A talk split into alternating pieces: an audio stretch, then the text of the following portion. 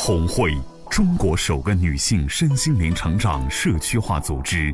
红会创始人周红老师，将东方传统文化与西方现代心理学技术有机结合，整合出更适合国人的心灵成长体系。从女性的心性着手，服务其整个家庭。亲爱的听众朋友们，大家好，这里是红会时间，我是今天的主持人明丽。我们今天聊的节目主题是不做徘徊在幸福边缘的人。今天呢，我们邀请到的嘉宾是自言。自言你好，明丽你好，听众朋友们大家下午好。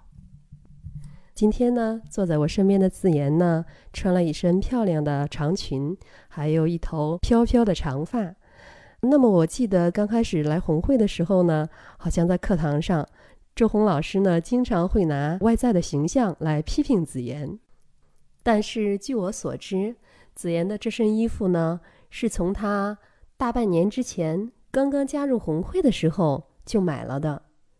为什么到现在你才会？把它穿出来呢，而且又是什么样的动力会让你下定决心改变你的形象，不再迟疑徘徊了呢？呃，是这样的，暑假的时候去参加了一个禅修，这个禅修其中有一个环节是做呼吸，当时我做这个呼吸的时候，有一种浑身缠满了那种绷带的感觉。所以我就意识到自己对自己束缚太大了，也有很多的限制，这个对我触动非常大，我就开始去做，然后去努力的去改变一些什么。是呀，平时子妍呢，呃，从他的这个外在形象啊，到他的这种行为方式呢，都是比较低调的。在去年元旦咱们一次演唱会上。子妍呢，当时是一个迎宾，是不是啊？然后当时那个惊艳的装扮，让我们都以为这是哪儿来的美女仙女呀。所以说，子言他可能平时对自己自我的束缚是比较深的，自己内心的一些很多精彩的东西没有释放出来。那么经过这次禅修呢，给了他很大的触动，他可能要下决心，心动不如行动。那么子言，你禅修回来都做了哪些行动呢？先说形象吧。之前的时候，我是穿最普通的衣服，就是感觉好像普通的东西比较安全，不引人注目。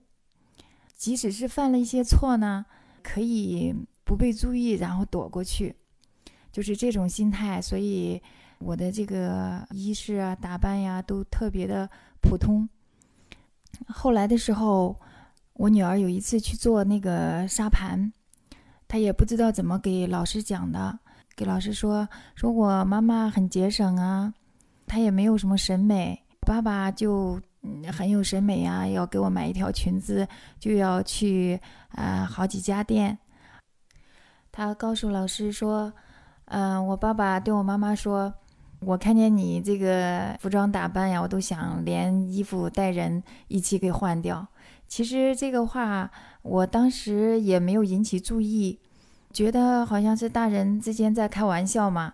但是小孩子不知道为什么就记住了，而且告诉了这个沙盘这个老师，然后老师就写了一句评语，说是母亲低价值感。这个事情对我触动还是蛮大的。无形当中已经影响到孩子了。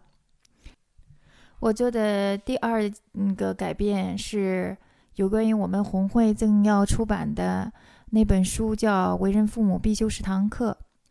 其中的有一章的作者易云邀请我，想让我跟他合写一章文章。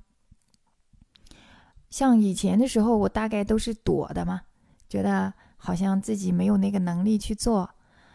我禅修回来之后，我就想《为人父母必修十堂课》这本书其实是嗯一本教科书，到将来是要一版再版的。那么这是一个很好的机会，就是我把我的那个文字给留到那个书上，可能中间会遇到一些困难，但是我们去查资料呀，去组织文字呀，这些肯定都会有很大的收获，这也是一个学习的过程，所以就去参加了，而且，嗯，现在已经写出来，老师觉得还不错。第三个变化就是开车了，其实这对我来说是一件很难的事情，因为几年前我学过，当时确实是不敢呢，后来就放弃了。禅修之前的一个月，我是把我的那台车给卖掉了。当时就不准备再 碰车。等到禅修回来，然后我就觉得好像自己嗯不能这样子，然后就就重新购置了车辆，嗯，开始开车。今天我就是开车来的，还好挺顺畅的，自己的生活也发生了很大的这种变化，而且我也发现。好像去除了对自我的这种限制，自己的能力也开始慢慢的发挥了。哎呀，我听着非常棒啊，子言，呃，迈出了这非常不容易的第一步。不做不知道，一试了以后会发现原来自己这么漂亮。因为我每一次见到子言，哇，都是一个美丽的新形象。然后在前几次的课堂上，周红老师还提到，这次在编辑写书的过程中，子妍可是一个没有被发现出来的大才女呀！子妍，恭喜你啊！非常期待你们的作品。那么，子妍，请你来给听众朋友分享一下，经过你的这些改变以后，你的内心发生了什么样的改变呢？这个内心确实发生了非常大的变化。之前的时候，周红老师在课堂上有说过，我说我是典型的路边摊的心态，就是暂时的、特别凑合的，嗯，不讲究的。但是从这次禅修回来，我真正的认识到这个问题，就开始从将就开始变成讲究了。还有这个写书，其实我本人看过很多，一直没有怎么尝试过去写。通过这次写书，也让我发现了，其实我之前是有积淀的，就是在写作呀、读书这方面，嗯，也是有一点优势的。其实我们做一件事情，总觉得自己没有准备好，没有准备好。那么就一直在准备，当你开始的那一刻，就已经是准备好了。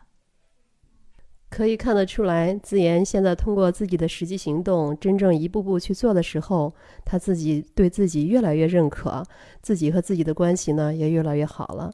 那么子言，我想问问你，经过这些你的改变之后，那么在你的家里边，你的先生和孩子有什么反应呢？嗯，小孩子总是最直观的。我每一次送他去上幼儿园，他就会赞美我说：“妈妈你好漂亮啊！” 然后就特别开心，觉得好像自己内心也比较自由了。呃，你对孩子说了什么，做了什么都不是最重要的，最重要的是作为妈妈，你对自己做了什么，孩子是看在眼里，记在心里。那么生活呢，就像一片浩渺的海洋。我们作为其中的一员，应该深深地潜入生活的海底，去发现它的美，体验它的精彩，而不是仅仅做一个徘徊在幸福边缘的人，浮于生活的表面。好的，我们祝福亲爱的子言会紧紧地拥抱他的幸福。好的，今天的节目我们就聊到这里了，非常感谢自言的光临，也感谢您的收听。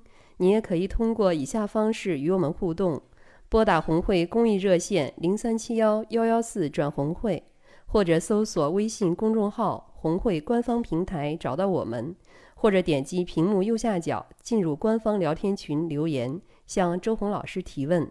期待您的参与，下次节目再见。